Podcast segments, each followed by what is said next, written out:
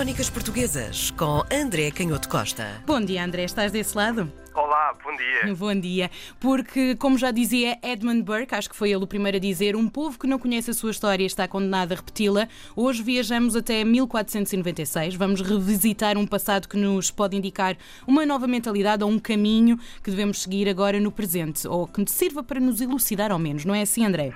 Sim, se, se a história tem algum, alguma utilidade, e eu julgo que ela tem muita utilidade, muitas Uhum. vezes é ajudar-nos um pouco eh, a ganhar alguma tranquilidade, eh, sem esquecer, obviamente, eh, a preocupação que, que devemos ter e a atenção, sobretudo, o cuidado, mas eh, ganhar alguma tranquilidade relativamente à, à nossa atualidade. Hum. E vamos falar de um, de um livro, do Incunábulo, é assim que chamamos aos primeiros livros impressos nos alvores da imprensa, no início da imprensa, no- neste final do século XV, tem o título Regimento Proveitoso contra a Pestilência.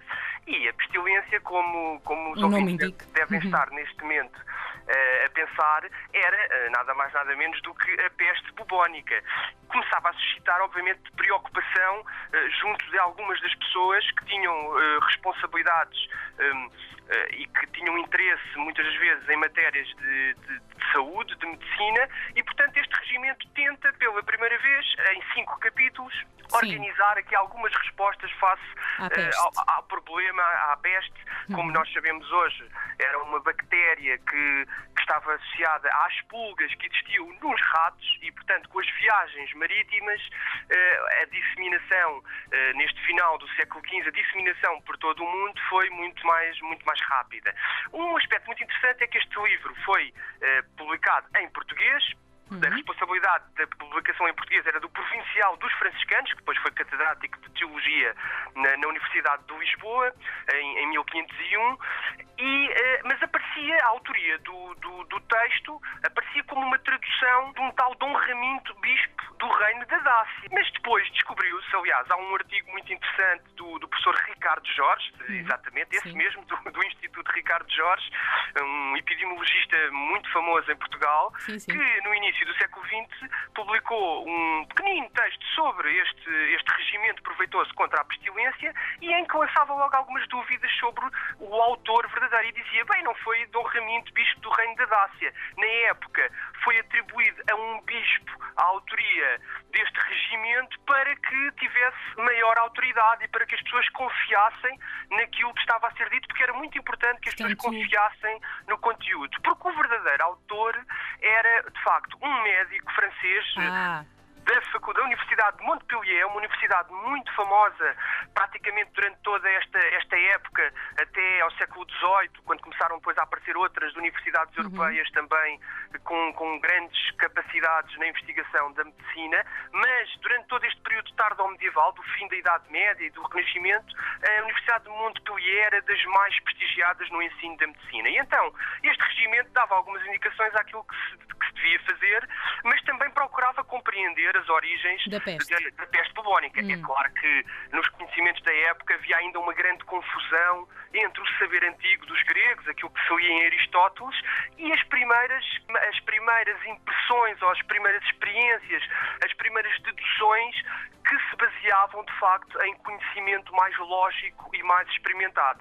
E então havia uma certa confusão, ninguém sabia muito bem qual era a origem e portanto diziam que era, estava relacionado com as manhãs chuvosas, com a umidade, que, que o facto de haver de existirem moscas no ar era um indicativo. E é muito interessante que nós percebemos aqui que apesar destas não serem as razões, estavam de facto associadas a ambientes onde eh, de facto esta proliferação dos ratos podia ser maior. E portanto eles começavam a ter algumas indicações, hum, começavam a- a- a- os médicos começavam a, a chegar a, a pistas mais consistentes daquilo que depois mais tarde viriam a ser descobertas muito mas a úteis. O- população ah, daria maior credibilidade à Igreja, porque é isto que a- Claro. Pronto, ok. E, portanto, os médicos deve- devem ter tido também muita dificuldade em conseguir fomentar ah, alguns remédios e alguns conselhos de Claro. higiene.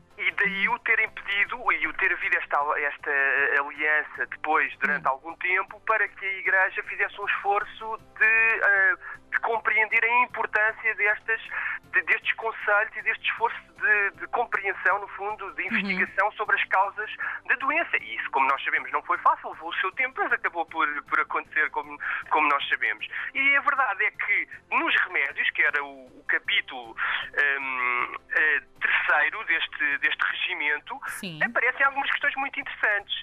Para já, a higiene que era logo uma preocupação já neste final do século XV. Ora, lá está.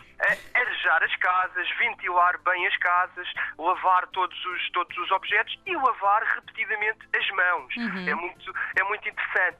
Uh, Note-se que nós às vezes temos uma ideia também desta Idade Média, isso do Renascimento, como se fosse uma coisa muito distante, mas é muito curioso como eles viviam algumas, alguns dos problemas que, com os quais nós hoje Ora, também nos debatemos. Uhum. O Erasmo, quando chega uh, a Inglaterra, considera muito interessante porque que as, as, as, raparigas inglesas cumprimentavam toda a gente com beijinhos.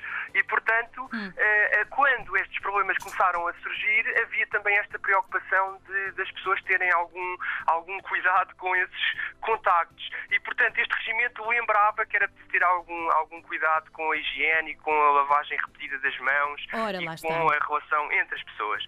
Por último, era, é muito interessante que o regimento também nos ajuda a compreender uma outra coisa, não exatamente, não diretamente ligada à, à propagação da peste. Na altura achava-se, havia ainda, obviamente, uma, uma farmacopeia, no fundo, aquilo que era a investigação sobre os remédios e a sua, a sua eficácia junto das doenças, uhum. uh, e era ainda muito incipiente, e havia esta mistura de, de conhecimentos que também vinham da antiguidade, da utilização de produtos naturais e de ervas.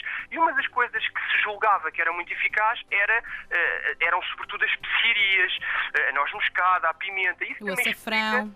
É, o açafrão, porque isso, isto também explica o gengibre, isto explica porque é que no final do século XV uh, os portugueses vão um, enriquecer tanto ali momentaneamente e porque é vai ser tão importante o comércio das especiarias que às vezes nós não percebemos muito bem, não é? O é, importante aqui é a parte então dos conselhos de higiene e também os remédios e vamos, vamos terminar reforçando aqui Exatamente. as recomendações do presente uh, partilhadas é. pela Direção-Geral de Saúde e a Organização Mundial de Saúde, as medidas de higiene e etiqueta respiratória para reduzir a exposição e transmissão da doença que hoje está na ordem do dia, que é a Covid-19.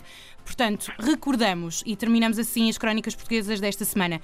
Vamos tapar o nariz e a boca quando espirrarmos ou tossirmos com lenço de papel ou com o antebraço, nunca com as mãos. Deitar sempre o lenço que foi utilizado no lixo, não há reutilização de lenços de papel. Vamos lavar as mãos frequentemente, deve lavá-las durante 20 segundos. Dizem uh, os especialistas que é o tempo de, que demora a cantar os parabéns, com água e sabão ou uma solução à base de álcool a 70%. E evitar tocar na cara com as mãos, evitar partilhar objetos pessoais ou comida em que tenha tocado todos juntos vai ser bem mais fácil. Obrigada, André. Para a semana Obrigado. será novamente ao telefone, está bem? E confiança na ciência. Ora, aí está. Crónicas Portuguesas com André Canhoto Costa.